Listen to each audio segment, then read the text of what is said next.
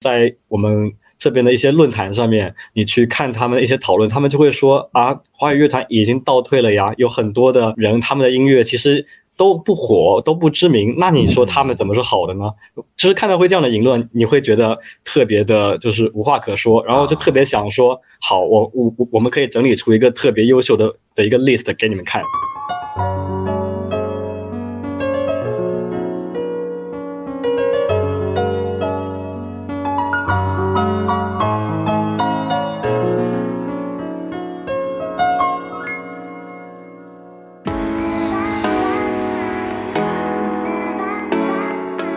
记得告白才有未来，欢迎收听《告白那一刻》。嗨，我是那一刻，希望你今天都好。我四月底的时候，信箱里面收到了一封信，这封信促成了今天的视讯聊天。这是一封来自广东的信，他们说他们是一个单位，这个单位叫做声音图书馆。从名字开始，我就觉得太有趣了。声音图书馆要收录什么样子的声音呢？又为什么要发这封信给我呢？然后就发现说啊，他们其实是在去年的时候做了。一整年的统计，统计些什么？他们统计了两岸三地所有发行的华语作品，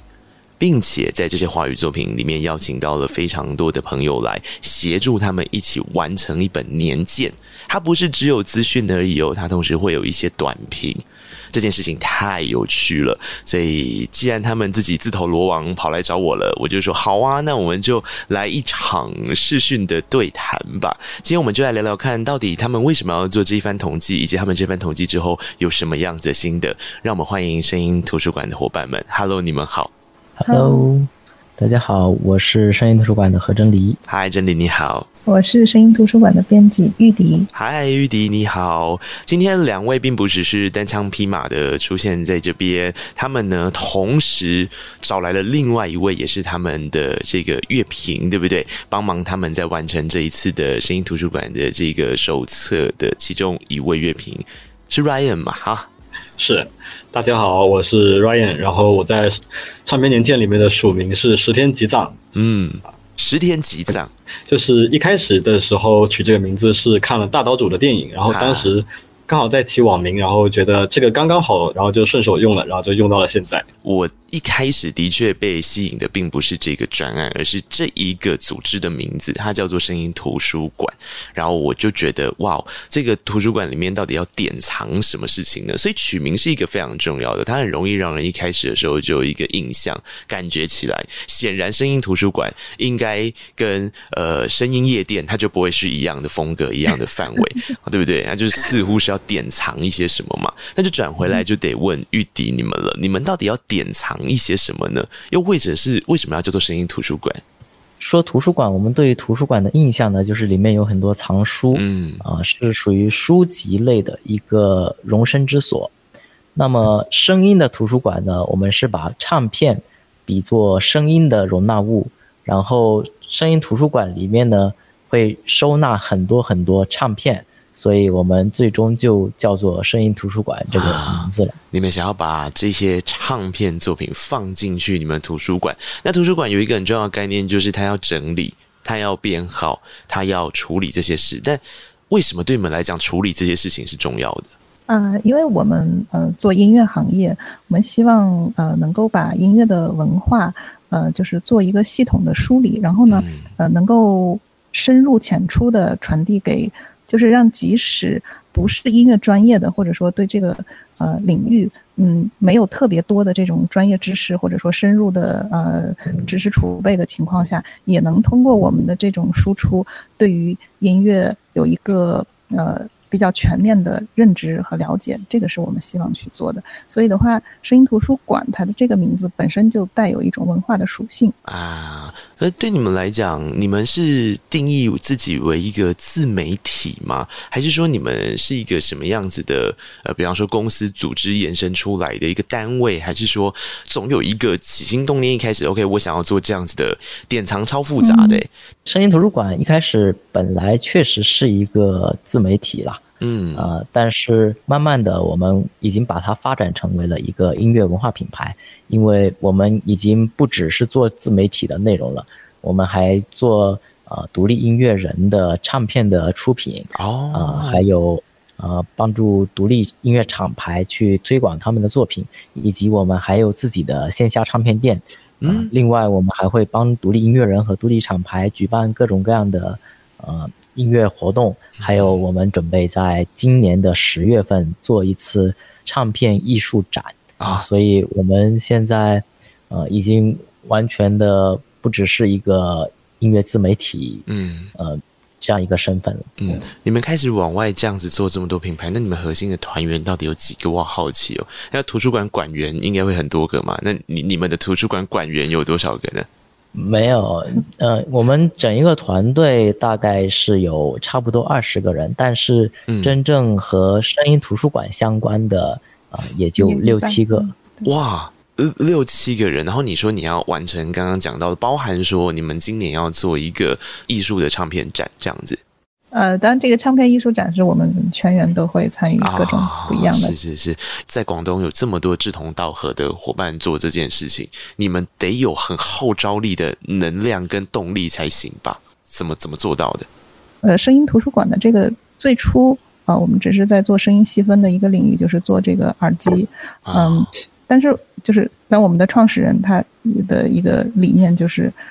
让声音更有用。那但是在这个嗯，就是在做设备的嗯这个过程当中，发现不只是说通过从功能上来呃让让声音就是来服务于人。那慢慢的话，我们我们发现其实声音然后音乐它会有呃能够就是。在情感上，然后在心灵上，对人有一些的这样的呃很多的作用，嗯、呃，就衍生出了声音图书馆。然后，那么声音图书馆，我们自己有自己的这个 slogan，叫做“用声音关照自己”。用声音关照自己。对，是基于这样的理念和初心，然后有了我们后来的一系列的呃这样的产品也好，设备也呃就是呃这个活动也好，呃然后以及各种各样的项目，像包括我们现在的这些书刊，啊我因为我们除了像年鉴，还有我们自己还在出独立音乐杂志，嗯嗯对，就是他所有做这一切事情的出发点，就都是这一点，用声音关照自己。所以你们做了很多声音的实体。物，比方说你把声音当成一个出版，把处理刚刚讲到的，甚至是我们很直观性的想到的一些设备等等的。可是最终的关键慢慢延伸到现在，你们其实是想要走声音的内部。它到底发生了什么事？音乐的内部，对这个自我关照怎么样去连接？那也是因为这样的关系，所以才去让自己投身在这个我怎么想都觉得是吃力不讨好的唱片年鉴吗？对，呃，其实您这边是一下子就 get 到这个点了，其实真的是。吃力不讨好，这个是我们呃，确实是我们自己去用花花了很多的人力、物力、财力啊去做这件事情。呃，但我们做这个事情的初心就是觉得，呃，在嗯、呃、整个就是华语地区没有我们有各种各样的年鉴，我们看到有设计年鉴、有动画年鉴、有这样那样的年鉴，但是没有唱片的年鉴。我们希望呃能够就是把呃至少华语地区的音乐。我们把它整理起来，然后呃记录下来，然后同时的话有一些评价在里面，其实呃让更多的音乐爱好者嗯、呃、去发现哦，原来还出过这些音乐，因为我们现在听音乐的习惯都是依赖于互联网和这些数字流量平台，我们可能我们得到的讯息更多的是基于流量或者是算法的这样一个推荐，很多可能我们实际上可能会呃。很好的音乐，然后或者说能被大家喜欢的音乐，它因为在这个算法和赌的流量之外，它有可能会被埋没。希望。每一个好音乐啊，每一张好专辑都不被错过。嗯，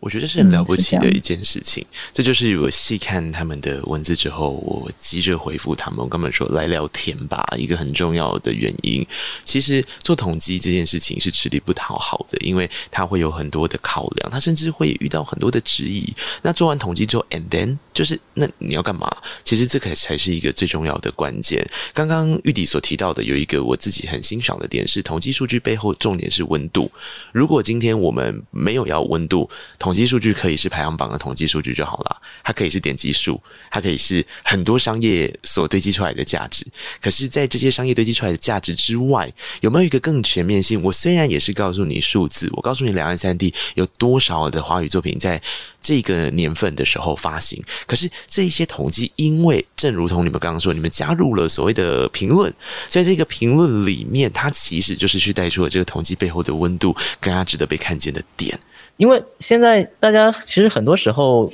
听音乐的目的，它并不是音乐，呃，就是比如在排行榜上排名比较靠前的那些歌曲，它可能是服务于某一个。呃，种类的功能，它可能是给一些视频去配音啊、呃，但大家去点击它的目的并不是我想要听音乐，嗯啊、呃，所以我们希望呃大家在有自己音乐喜好的同时，他能够知道我这样的音乐喜好，呃，应该获得一些什么样比较精准的推荐啊、呃，所以我们就找了很多呃各个领域的呃乐评人呃。然后音乐爱爱好者，呃，他们来帮我们一起去完成这一本唱片年鉴里面关于唱片推荐的这一部分，就是大家都写了很多乐评，嗯啊，来给大家去引荐这些作品。嗯嗯，我觉得这件事情特别的酷，就是当我们比如说海外有个网站叫 Rate Your Music 嘛，然后它有一个很棒的功能，就是你点它的某一年，它会。把那一年的专辑都列出来，然后你可以看它的评分从高到低，可以自己去检索，对可以检索每一年具体的音乐。我觉得，然而华语地区是没有人在做这个事情的。我觉得有很多啊、呃、比较地下的、比较独立的音乐，其实很多人都不知道。然后在我们这边的一些论坛上面，你去看他们的一些讨论，他们就会说啊，华语乐坛已经倒退了呀。有很多的人，他们的音乐其实。都不火，都不知名，那你说他们怎么是好的呢？就是看到会这样的言论，你会觉得特别的，就是无话可说，然后就特别想说，好，我我我们可以整理出一个特别优秀的的一个 list 给你们看，这样子。嗯，有几个关键，我们说统计数字背后的温度，这个是一个念头嘛？那这个念头可能代表着一种期待，因为所有写这些乐评的人，他期待的事情是不要被。流量绑架，或是不要被，比方说，我们今天看到服务于短影音的这些音乐创作，可能它是比较工厂化的、比较制式化的、比较规格化的、大量生产的这些东西，不要让它成为流行音乐的代名词。它可能只是流行音乐的一个部分，可是其实有更多的部分啊、是经由统计数据，它是会说话的。所以你们感性的动念之后，用很理性的方式。好像要去达到一个说服的效果，就是 OK。你看，其实今天我们打开的这本华语的这个唱片年鉴，其实里面有好几千张的作品。那这些作品里面分别代表着一个什么？类似像这样，所以当点开的人就会发现，或打开的人就会发现，哦，原来真的是如此。它其实才会是一个比较全面性的检视，这超了不起的，我觉得。谢谢谢谢。我想问真理一个问题：像我们这样子统计的时候，你不会一开始的时候会担心说，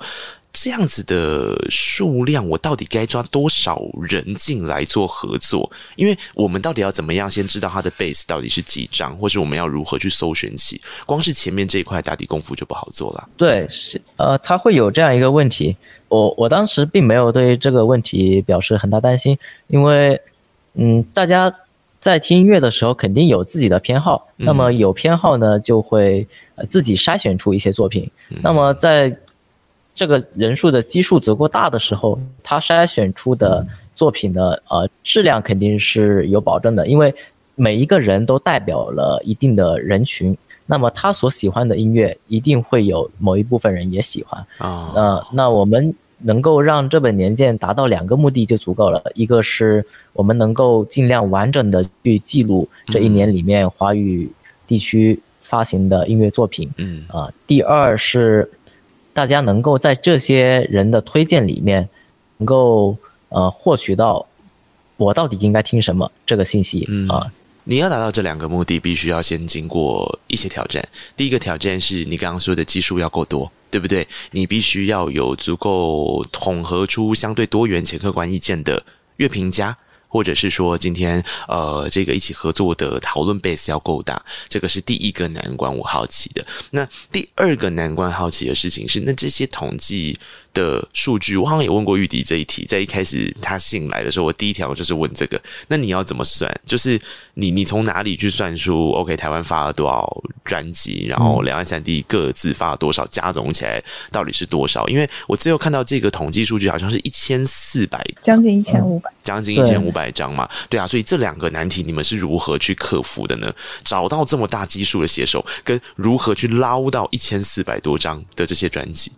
首先，我们必须得承认，呃，现在已经是数字时代了，嗯、呃，所以我们必须得包容数字唱片的存在，嗯、就是它只发行数字，它它只发行数位平台的，啊、在我们这边叫数位、呃、数位专辑嘛，数位 EP，嗯，呃，然后它没有实体也没关系，我们就当它是数位唱唱片，嗯。啊、呃，那么这个呢，呃，我们在所有的串流平台里面，我们都可以搜寻到。但是它会有一个麻烦，就是现在的数位平台他们都不整理它到底是不是一张专辑。嗯，就是它在新专发行的那一整个呃列表里面，它里面是包含了很多单曲啊、EP 作品的。嗯，这个其实是我们工作里面特别麻烦的一个部分。对呀，嗯，所以我们要把把所有的这些。都点开来看，然后看一下哪一些到底是符合我们收录专辑的标准，然后再去进行筛选嘛。最后呢，我们会统一交给呃一位助理朋友，让他去帮忙找一下到底哪一些是有实体唱片发行的，嗯啊，然后再把它记录下来。因为呃，我们觉得大家购买实体唱片收藏，这是一件特别有温度的事情。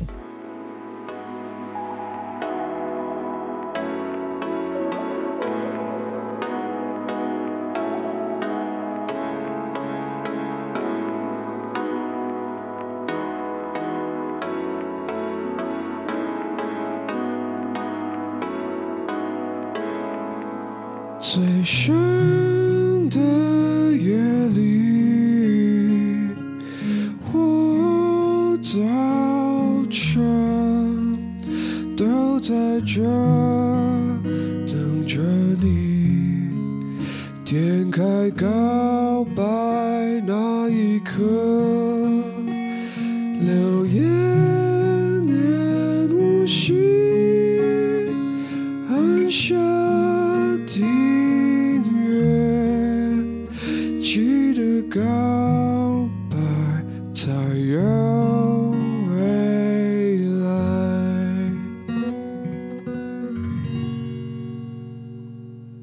所以，我整理一下你刚刚的意思。你说，我们今天在网络上面，在串流平台上面，我们找到了一个 pool，就是说，呃，有发行的作品，然后我们再去做一个检核，去确认说他今天有没有实体的作品发行。那你们的一整张唱片的曲目数大概是多少？对你们来讲是一整张唱片？因为我觉得很多人对 EP 的定义也是。有多有少，嗯、比较蛮蛮蛮模糊的是吗？是啊，是啊，是啊。那你们你们自己的定义是什么？怎么去区分单曲、EP 和专辑呢？我们其实是有从唱片工业的历史角度来考虑的。专辑的产生是因为当时那个黑胶唱片它有达到了十二寸三十三转的这个标准。嗯。那么这个标准呢，大概就是在呃二十五分钟以上。嗯。那我们如果要称为一张专辑，现在。你如果达不到呃八首歌，那么你这个如果称为专辑，其实大家是有点不接受的。所以是从这两点来考虑。那么如果你满足呃七首歌二十五分钟以上，或者你满足八首歌以上，那我们就呃可以把它列为是专辑。那 EP 的部分呢是呃在在以前唱片工业时代。只有十寸唱片，然后它是四十五转的这么一个状态，它也是得达到十二分钟以上，在二十五分钟以内，然后是三到六首歌的这么一个情况才能称为呃 EP。单曲呢是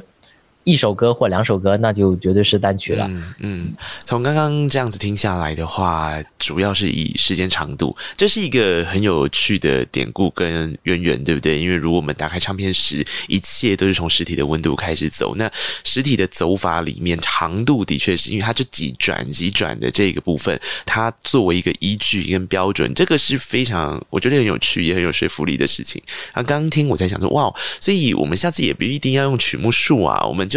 十二分钟、二十五到二十五分钟这一段的时候，把它界定为 EP，还蛮有意思的。但这个会有一个很好玩的事，我最近在录节目的时候，跟很多歌手聊天，然后聊天的时候，有些时候我们会带到一个议题，这个议题是，其实现在呃，因为大家聆听的碎片化习惯，然后大家在串流平台聆听聆听单曲的状况已经越来越多，所以几个挑战会越来越明显。第一个挑战是曲序的部分，曲序就是一首一首歌的排序方法，他们可能对他们来讲，或许重要性上面他们会打上一个问号。那第二件事情则是长度，有些时候长度上面 hook 先出来啊，副歌先走啊，时间开始逐渐变成从以前九零年代的时候的五分钟，两千年左右到二零一零年左右大概三四分钟，那现在很多首歌曲其实不到三分钟。那它时间越缩越短，越缩越短也蛮好玩的。如果你今天以一个长度去做接线的话，它显然 EP 曲数要越来越多才有机会。或许未来 EP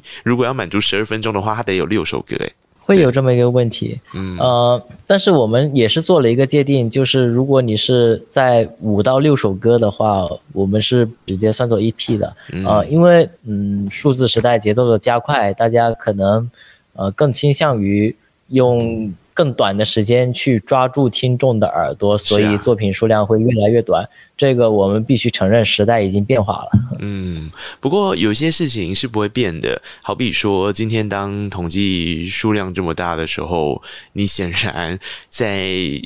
呃，人群的合作上面，它还是要有一定的基数，才能够达到尽量的多元化的观点，因为他们要把他们观点放进去嘛，所以就得回到第二题。好，你们界定完了这些数据之后，那接下来就是人要导进来嘛。人导进来之后，这一次这一千多张、一千将近一千五百张的专辑的唱片年鉴里面，你们究竟找了多少人来做撰写的工作？到目前为止，近百人，近百人啊。对，这个的话，我们是呃，其实是分了批次的。那么一开始的话，我们是呃呃，我我们自己去去寻找呃一些呃音乐的从业者或者是乐评人呐、啊，以及就是音乐媒体人等等吧。呃，是是我们自己主动去寻找，然后那么也是其实当时让我们挺意外和感动的，就 也是一有点一呼百应的这样的感觉，就是大家都纷纷的就很爽快的就答应了啊。那么而且的话，因为我们做这个事情。其实大家都是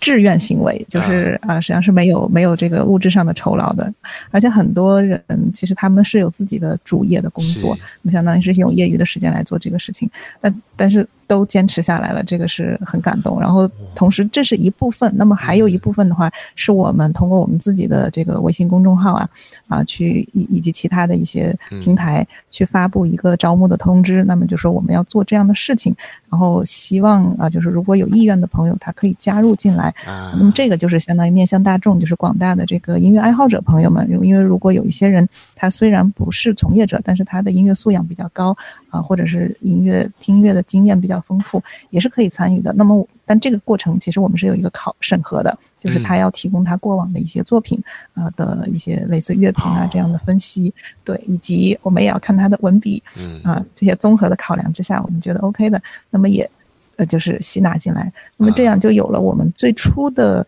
啊，其实应该是有五十多位共创者啊，我们都把它叫共创者，是 这样。然后，对对对，我们是以这个每周去。呃，发布就是定期的去发布任务，比如说每个月的一呃，二零二二年一月发行哪些专辑，我们把列表给到大家，然后大家去认领，呃，是这样一个状况，就是去每个人去认领一些自己感兴趣的呃专辑，然后去去听。其实很多人他也是没有听过，呃，也不知道有发行这张专辑，有的时候名完全就是凭歌名，或者说哎看到这个音乐人我好像有点印象，或者说我知道，但我不知道他。那个作品，我去都是那种拆盲盒的心情去听，然后听了以后再写下来自己的评论和感受。当然啊，就是这样分享分享出来。那么他们只是提供了一个乐评，那么我们。我们编辑部的话，把这些大家这些乐评做了审校之后，还需要有一些这个基础资料的补充，就比如说这个专辑它的发行时间呀，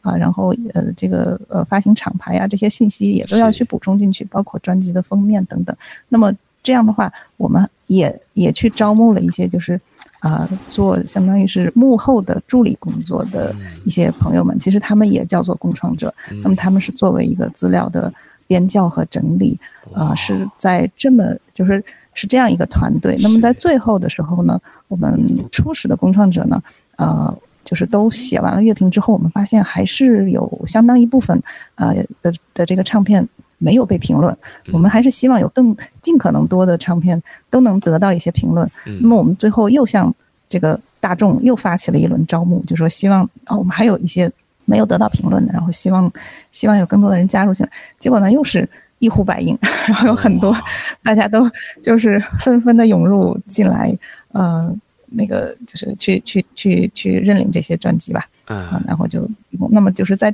这么几轮的情况下，有呃乐评的共创者以及资料整理的共创者这么集结起来的，总共这些人呢是超过一百多人。啊，最后相当于是共同完成了这部年鉴，是这么一个一个团队。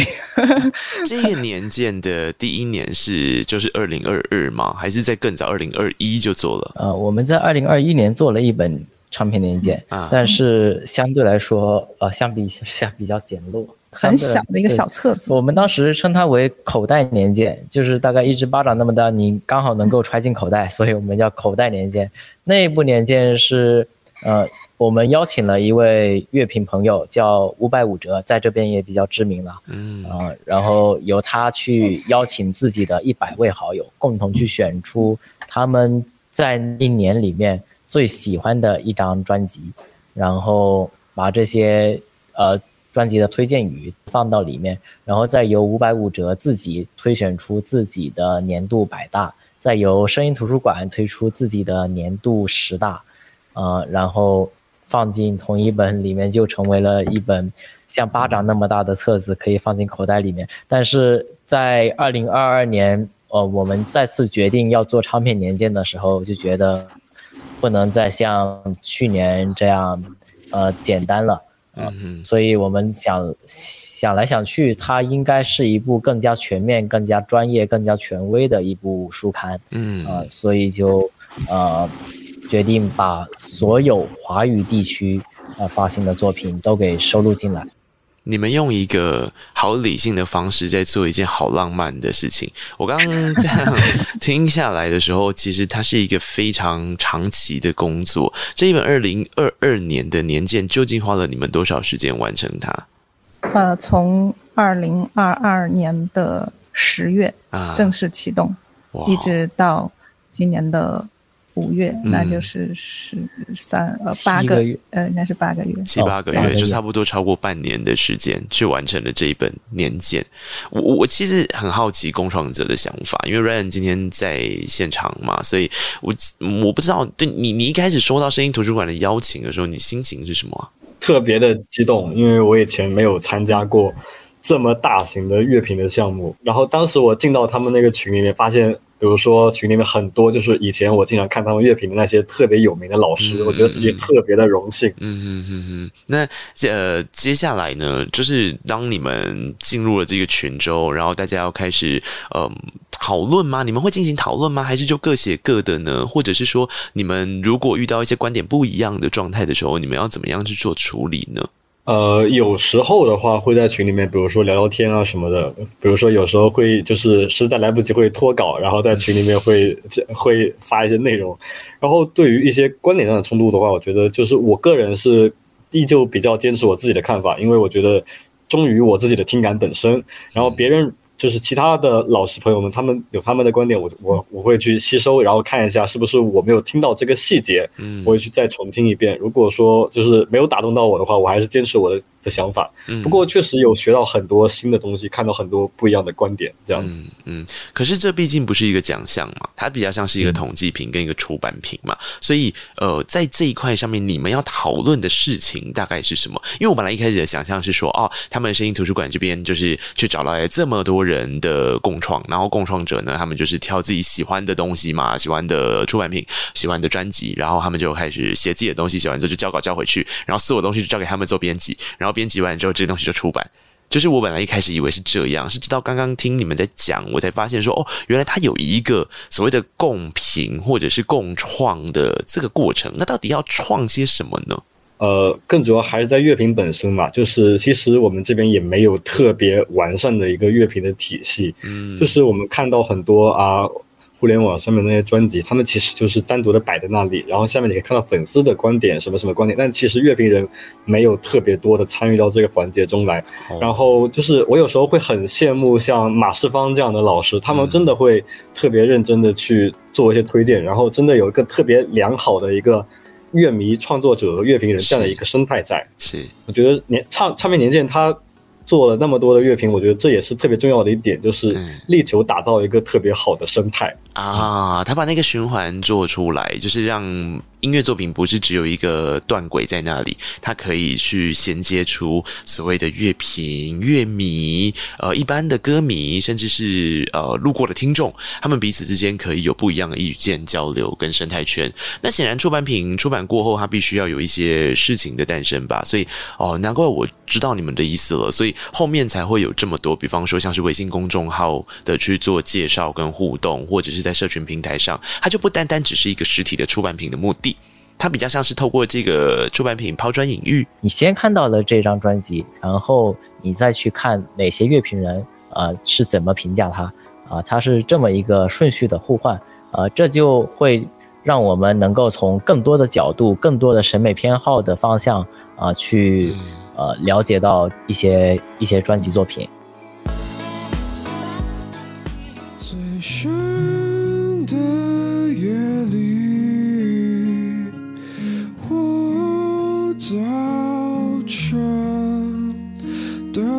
在这等着你，点开告白那一刻，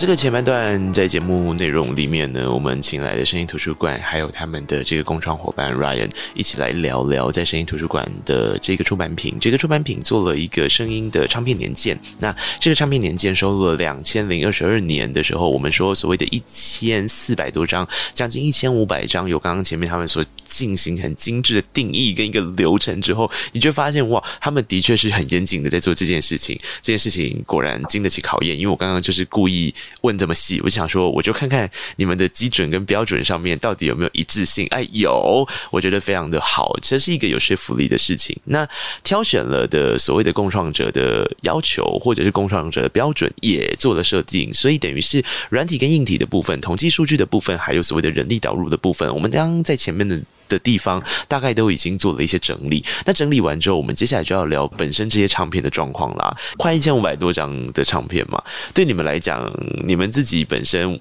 那个统计上面，两岸三地大概的数据分别是多少？我还蛮好奇的，这是我好奇的第一题。呃，估计一下，大概是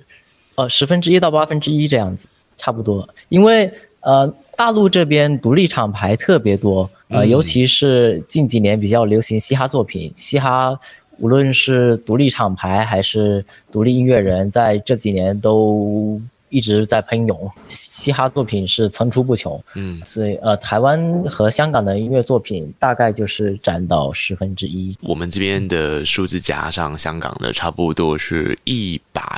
多，快两百，十分之一到八分之一的状态嘛，对不对？所以如果照刚刚这样说的话，大概就是一两百张的专辑这样。嗯，那这样子的现象之外，还有什么样子现象的发现吗？呃，这样的现象之外的话，我还就是有一点想到，就是我其实特地在这个过程中听了很多主流流行的音乐，嗯、就会发现，就是虽然现在舆论都在说他们做的东西很烂，但是其实如果从制作这个层面来说，基本都是在平均水准之上的，基本都是他应该做出那样一个精致的样子，然后他他就做到了那个样子，然后。呃，相反的是，独立音乐这一块其实特别的蓬勃，就是包括现在很有很多的独立乐队在产出他们的作品，然后嗯，比较惊奇到我的还是比如说世界音乐这一块，有很多民谣化东西，他们加了很多的更古典的、更电子的东西，其实挺有意思的。嗯，你是说音乐类型上面的交融吧？感觉起来像是这样，因为像我自己在做访问的时候，我的确有发现，刚刚提到类型这件事情，就会让我觉得蛮有趣的。因为现在其实，在台湾的流行音乐走法里面。我我发现歌手们比较不喜欢被定义为哪一个音乐类型的歌手，比方说他不想要被定义为他是一个饶舌歌手，他是一个只唱 R&B 的歌手，他们会希望在他们的音乐里面有一个基底之外，其他的曲风去做调和。那刚刚讲到世界音乐，它主要是在乐器的配置上面会有一些呃比较有意思的乐器导入流行音乐里面去做一些刺激嘛，所以这一块上面也是一个点，就是大家在整合这个风格上面，好像的确跟过去壁垒分明的状况已经有点不太一样了。所以这一块放到整个大数据去观察的时候，的确也是这个样子，是吗？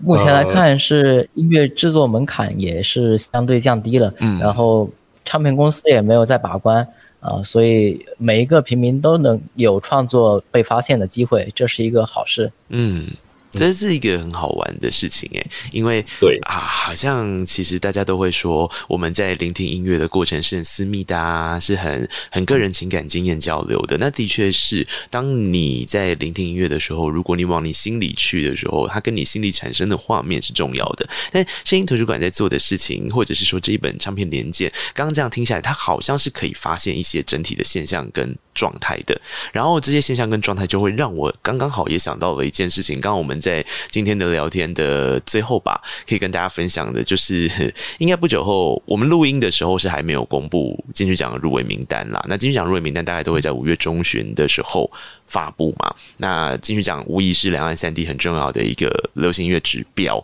所以在这个流行音乐指标跟唱片市场或者说这一本唱片图鉴，可以有什么样子的？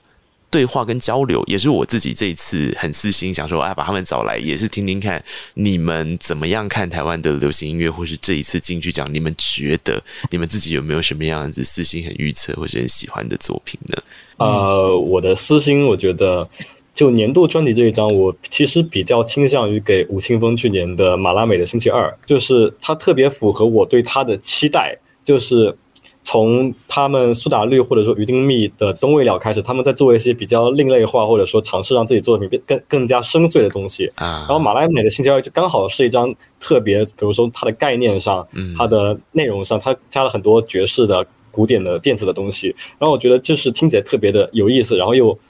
又让你觉得有思想。然后我觉得年度专辑这个，他给我我我有一个奇怪的审美，就是我认为年度专辑一定要听起来比较大气。然后马拉美的星期二刚好是这样的，嗯。然后专辑它不仅仅是他的艺人自己的表达，他同样也要对产业或者音乐行业产生一一些积极的一些引导的方向。然后我觉得马拉美的星期二更最好的一点就是体现出吴青峰这个人，他这个音乐人，他一直在做的就是在取得了成功之后，依旧往前前进，依旧去试图在音乐上做到更多。他以前没有探索到的东西，我觉得这这其实对其他的创作者都非常有启迪。啊！还有我喜欢的反而是他在这一件事情上面大聊创作这件事，他在创作的基底里面聊创作，这是一个我觉得非常有意思的设定，因为他找来的非常多同样作为创作者，可是或许并不是完全聚焦在流行音乐这件事情上面的这个乐团或是团体或者是个人都好，然后彼此之间就像是在一个沙龙的场合去做创作，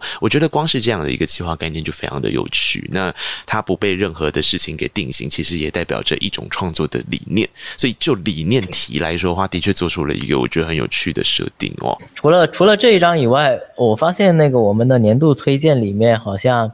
还有一张重合度特别高的是陈珊妮的调教啊，是，呃，我是觉得他整体一个专辑，呃，构建了一个特别压迫的一个状态吧，然后他去讲述，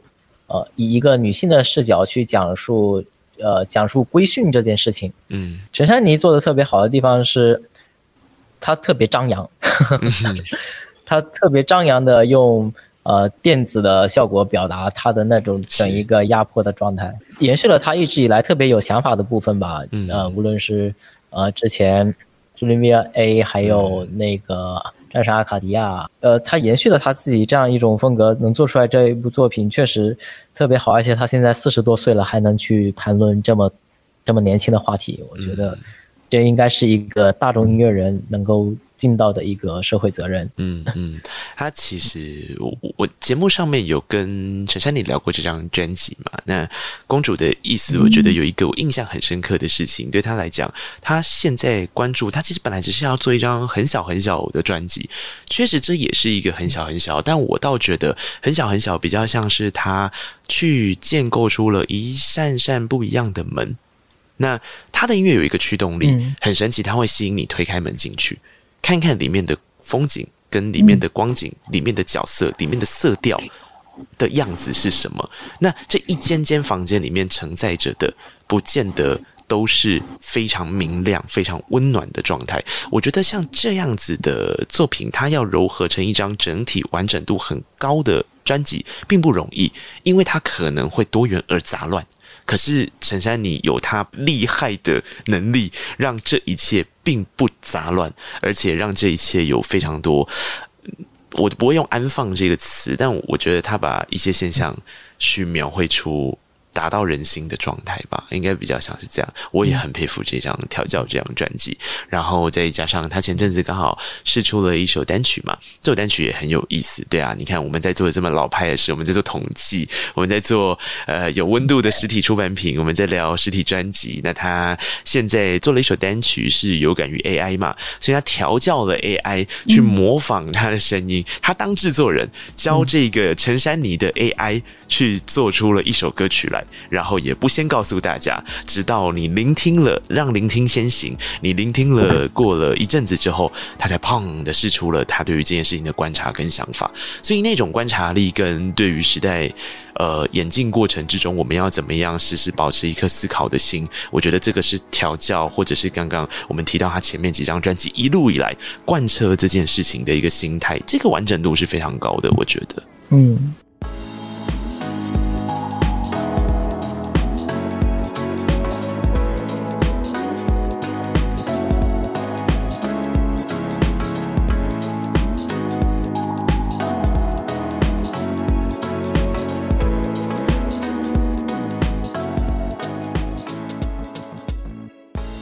前面播到过，我们这次的共创者也有一些，其实都是老前辈，就像我们刚才提到的裘大力先生，呃，他其实是就最早的一批乐评人了。然后呢，这一次他也是给出了他的对于金曲奖的一些啊、呃、预测也好呀，或者说是推荐也好。今天呢，就是我作为他的代言人 来跟对跟他大家分享一下他的一些推荐，就比如说他。呃，除了刚才珍妮提呃，珍妮和 Ryan 提到的那个调教，呃，也是呃，大力老师呃格外推荐的之外，那么他还格外的推荐呃，就是 Hush 的那首娱乐自己。啊，自己。那么大力老师是这样说的，呃，从主题到内容都如此诚实的表达了一种在欲望中苦苦挣扎的人生，嗯，浪漫和沉沦是不矛盾的，他们相辅相成，相濡以沫。Hush 对作品彻底投入性的演绎令人刻骨铭心。这种同性题材的作品在挖掘人性的多层次方面如此发自肺腑。他们不但可以让同性恋族群感同身受，甚至也可以感动以及感化很多异性恋人士。在编曲方面，Hush 勇敢地跳入了主流音乐丰富多汁的融合涡流当中。你分不清这应该是流行音乐还是摇滚乐，因为它更像是心灵音乐。是 soul，是一个人的赞美诗，是另一个群体的大声呐喊。整张专辑找不到虚弱之处，它全程都是高潮，它没有主打歌，因为整张都是主打歌。哇，这评价非常高哦，这样听起来。是啊，是啊，嗯、对，其实因为丹尼老师，呃，我们都比较了解他，他他非常的欣赏呃哈士的这个这张专辑以及这这这首歌。呃，朋友问他去年有什么好听的推荐，他都是给人推荐哈士的《娱乐自己》。对，其实专辑的确是非常的 好听，也经过了很多的想法。那哈士有说嘛，那这张专辑跟过往制作的方式非常的不一样，从起点就不一样。他们在做企划概念的时候，是希望能够做所谓的本位命。命题嘛，那本位命题里面就对他过往的创作习惯来说是一个很大的挑战喽。他怎么样把目光放在他自己身上，所以才会有了娱乐自己这样的概念去走。他如果完全在呈现他自己，那别人可能会觉得这是一张在讲 Hush 的专辑。可是这个就是最有趣的事情。刚刚从大力老师的这个说法里面，大概也可以感受到一个关键是：虽然 Hush 说的是自己。那别人也会觉得他说的是他自己，甚至是如果今天就一个他者的观看的角度来说的话，他是怎么样透过这个他者的观看去观看到大众的某一个角度跟一个代表，而不是只有一个人是这样的立场跟状态。这个就是由由窄往外扩，我觉得很厉害的地方啊！这也是 Hush 这张专辑很强的事情。就像 Hush 的这个专辑的话，我去听了以后，确实啊，因为有了大力老师的这样的推荐，然后我再去听，我就对他。有了更深刻的领会，嗯，然后我觉得在这个过程中帮助我发现了很多的好音乐。那么我我想啊、这个年鉴的其他的读者朋友们，应该就是我我在想他们在读的时候，是不是也是因为他们本身没有听过这首歌或者这张专辑，但是因为某一段乐评被吸引到，然后从而。打开了他的一一扇门或者一个新世界，嗯，就这个我想到这个是觉得很有意义的一件事，嗯，而且他有一个很有趣的事情，其实我也想问 Ryan，你自己在写的时候，因为我后来我请玉迪给我看一下那个试读的几个几个篇章嘛，然后我就看到他有一些啊，就是可能就一个共创者他会去写所谓的这个评论，可有一些可能是五六个共创者去写评论，你你自己在写起来的时候，你是比较喜欢诶，这个只有我写就。我我自己是 one and only 的那个 comment，还是 对你来说，你会觉得跟其他的这些共创者们越多越好，然后放进去。那如果今天是后者的话，你要怎么样凸显你自己的观点？你都在写的时候会去思考这些事吗？这个其实心情挺复杂的。就是首先，如果说一张专辑只有我一个人写的话，我觉得那挺好的。如果说有人听了这张专辑，我会觉得特别的开心，就是我成功的。推出去了，然后如果就是我也很希望就是说夹在一群人中间，这样的话，如果就是呃，就是因为我比较害怕自己把一张专辑给写砸了，就是比如说讲了一些不太专业的事情，但是同样也是这样，这这个原因就是很害怕说在别人的凸显下就显得我比较划水这样子。嗯嗯嗯。那我们如果在你写的，你你这一次大概写了几张的音乐作品？你有算过吗？就是按每个月写五张以上的话，我有有几个月应该是超额的，应该是大概在总共八十张左右吧，应该。哇，你写了八十张，好，那如果从这八十张里面，你你可以跟我的听众分享你自己写起来最满意，然后你会选哪一张专辑，然后你写了什么，可以跟我的听众分享一下吗？特别满意的、嗯、Lisa 的，就是劲舞乐团的那个主唱 Lisa，嗯。对，去年的涟漪效应，我觉得这张专辑也是挺挺挺有意思的一点在于，他有尝试很多很多意料之外的东西。嗯，以前如果去听他之前作品，比如说他的那些奇想空间啊什么的，没有想到他会去做特别的，比如说像独立电子特别特别新的音乐。想不到他其实他也是一个资历比较老的音乐人，他还会去做这么这么新的尝试，我觉得也是特别令人感动的一点。除了我个人觉得有一些地方可以更好之外，我觉得大体上基本上也是去年特别值得收听的作品。然后其实，在豆瓣上面也有人整理说，去年的华语十佳什么的，尤其是涟漪效应也是入围比较多的。是是是，涟漪效应真的非常的高，就是以他的专辑命名，这可能专辑命名也命名的还不错啦。啊。的确，后续发生了一些涟漪效应，挺好的。呃，涟漪效应，呃，我们这这里是有。三位共创者来写写它，然后其中就有一位是 Ryan，、嗯、我已经找到了他的乐评。是是 是，在这里面，他其实也是说到了这张专辑的优点和缺点都有提。呃，首先是就是刚给第一首呃带来的氛围真空找补，结果直接跟第四首里相当割裂的世界音乐 Electro Pop、Deep House 拼贴大杂烩硬碰硬。嗯到下一首，接着 ambient pop 到舞曲的硬切换，一张专辑搞多流派融合并不是不行，但更重要的是融合，而不是告诉听众自己玩了多么丰富的流派。嗯、李娜老师听到，哦，这个力道也不弱，感受，嗯，对，可以切掉。对，但是他其实有说，第一首艺术流行可能稍微有些唬人了，但实际上也止止步于唬人，精心营造的极简氛围进入第二首。铜管齐战的 R&B 小品后，直接就被拆解。第三首的二维化、卡通化电子声效，在八 B 美学遥相呼应了水概念的灵动，嗯嗯，会有稍微一点点的差评。嗯、呃，涟漪效应的话，我们这里还有另外一位呃共创者，然后是他之前的话是一位音乐记者啊、呃，我也可以分享一下他的内容。我们习惯于在流行音乐中寻找激烈的情绪、强烈的共鸣，呃，然而 Lisa 却没有主动的为呃乐迷提供更多的情绪接口。呃，涟漪效应是一张内敛的、含蓄的作品，展示的是一种永不过时的优雅，像水一般包容、温和。再好喝的汽水，你也会有呃意外的一天，但没有人会有理由拒绝纯净的水。嗯，也是一种。蛮诗意的呃表达，其实这个比较有意思的一个点，我们年鉴里面呢，就是说同样一张专辑，那么可能呃下面会有会有好几位乐评人的评论啊、呃，那么可能每一个人他的给出的这种感受是是会有差异的，甚至有的时候是相反的。然后，但是我们其实呃就是对于我们声音图书馆的编辑部来说，我们是非常的喜欢和。高兴出现这样的现象，因为 这样会会觉得或或许可能这才是真实的一种反应。呃，因为我们并不希望说看到一个就是说，呃，被一些一些一些其他的因素所影响的一种东西。嗯、呃，而是他们都每个人都能够发出自己真诚的声音。那么读者可能在看的过程当中，呃，其实这些不同的感受会。会引起他们嗯的一些好奇，甚至说思考，那么可能会引发他们自己想去听一听，然后呢，去找到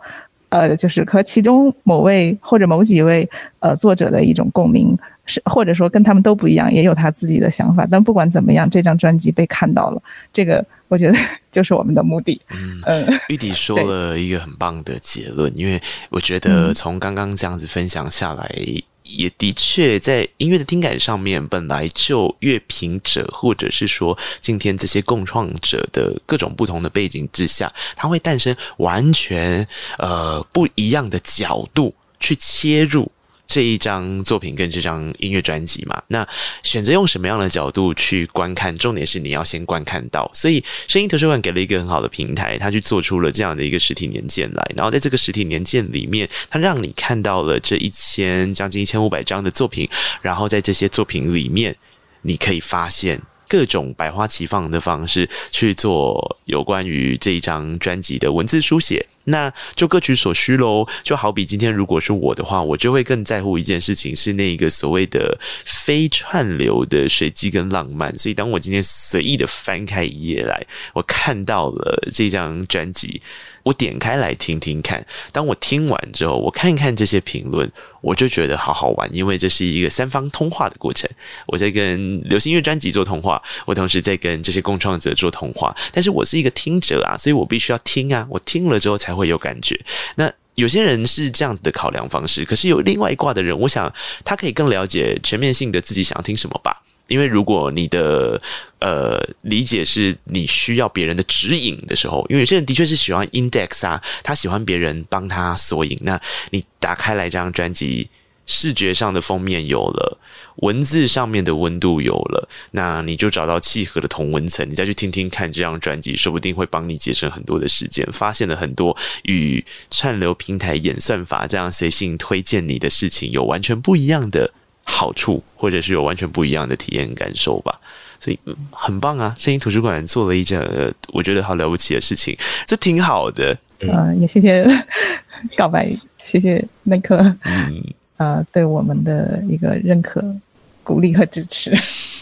希望你们继续保持吧。然后我在想说，音乐在你身上有一个什么样子的定义跟定位？那我们就宏观的角度来说，他们在做的其实是一个音乐很重要的断代史。这个断代史累积了一个数据，嗯、这个数据可以帮助后面。研究流行音乐的人有一个参考标准，但是就我们自己本身，当我们聆听到了这样子的作为跟这样子的行动之后，对你来讲，你个人的意义是什么？这个是我很好奇，也很想要请千红跟我们一起分享的事情。所以，如果你有兴趣的话，就来跟我们分享一下吧，你自己的喜好、聆听音乐的习惯啊。今天就很开心的邀请到了各位到空中来了，希望我们下次有机会再见了，说不定有机会来做个实体访问呢，对不对？谢谢，非常期待。呃，如果那样的话，真是太好了。嗯，也谢谢 Ryan 今天到节目上来玩啊，辛苦你了。不客气，很荣幸可以来。记得多帮我推广节目哦。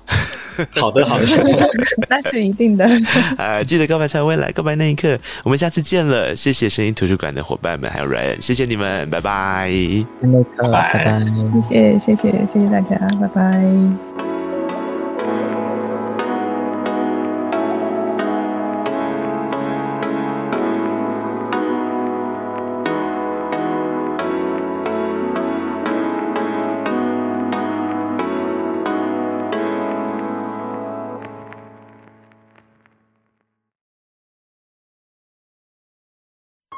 哇，你真的听完这一集的节目啦？那表示你真的是我们的忠实听众哦，非常谢谢你。现在可不可以让我要求你多做一件事情？请你到 Apple Podcast 点下五颗星，然后留下你的评论。你也可以到 Mixer Box 找到我们的节目啊，那就可以在下面留言跟我们互动分享哦。各大平台也别忘了订阅，才不会错过精彩的每一刻。